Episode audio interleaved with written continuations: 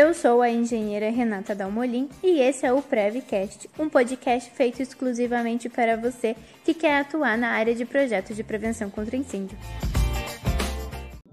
No Reconvite de hoje, eu chamei o engenheiro Marcelo Madeira para nos explicar um pouquinho mais sobre as estruturas metálicas. Olá, tudo bem? Meu nome é Marcelo Madeira, dos Reis Júnior, tenho 26 anos, sou engenheiro civil, moro em Cascavel, no Paraná. Me formei na Unipar de Cascavel, Paraná, em 2016 e venho falar sobre estruturas metálicas e a prevenção de incêndio nas estruturas metálicas. Busquei me aprofundar mais no assunto depois que tive uma grande experiência que foi trabalhar na Odebrecht em uma usina hidrelétrica no ano de 2016. Isso me fez tomar gosto pela parte de estruturas metálicas Gostei do sistema de dimensionamento, montagem e etc. Após este grande desafio e esta grande experiência que tive, também tive outras experiências em empresas menores que trabalhavam com estruturas metálicas e estruturas em pré-moldados, o que me fez ter maior conhecimento sobre diversos assuntos relacionados a esta área e também pela facilidade de trabalho na construção civil. Marcelo, conta para mim, quais são as vantagens e as desvantagens das estruturas metálicas? Conta um pouquinho disso para mim.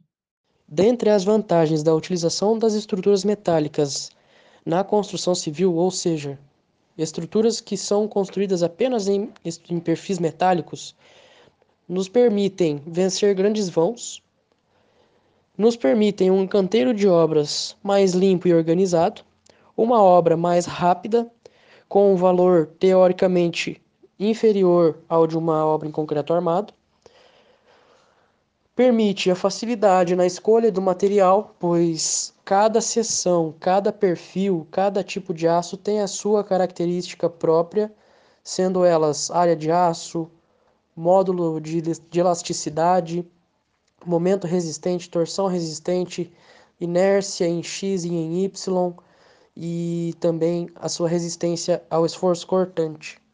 Dentre as desvantagens da utilização das estruturas metálicas na construção civil estão a esbeltez do perfil.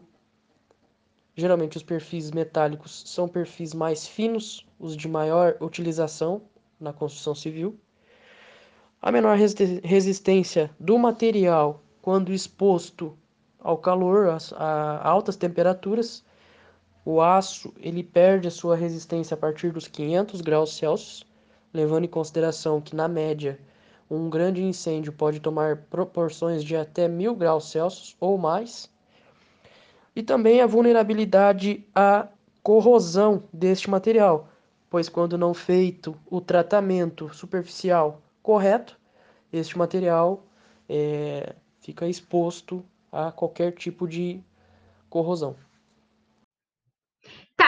Mas quando a gente está falando de prevenção contra incêndio, é melhor estrutura metálica ou concreto? Como é que funciona essa classificação?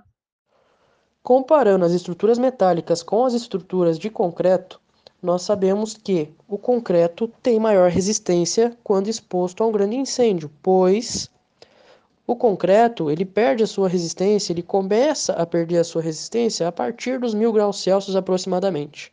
Já as estruturas metálicas, os perfis metálicos, perdem a sua resistência a partir dos 500 graus Celsius.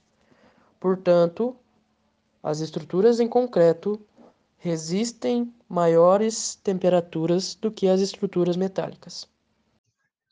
Na nossa live, que está lá no Instagram, você comentou alguma coisa sobre uh, alguns sistemas para retardar o fogo em estruturas metálicas. Como é que funciona isso? Conforme foi citado anteriormente, em um grande incêndio, estruturas metálicas têm menor resistência do que estruturas de concreto. Isso é fato. Porém, as estruturas metálicas podem receber vários tratamentos através de métodos que proporcionam a proteção deste material quanto a um grande incêndio. Existem vários métodos eficazes, mas eu vou citar três. Nós temos o revestimento intumescente, que é bastante utilizado na Europa, ele apresenta esteticamente e visualmente algo muito parecido com o acabamento convencional, uma pintura convencional. Ele tem a capacidade de proteger este material por até 120 minutos quando sujeito a grandes, grandes temperaturas ou um grande incêndio.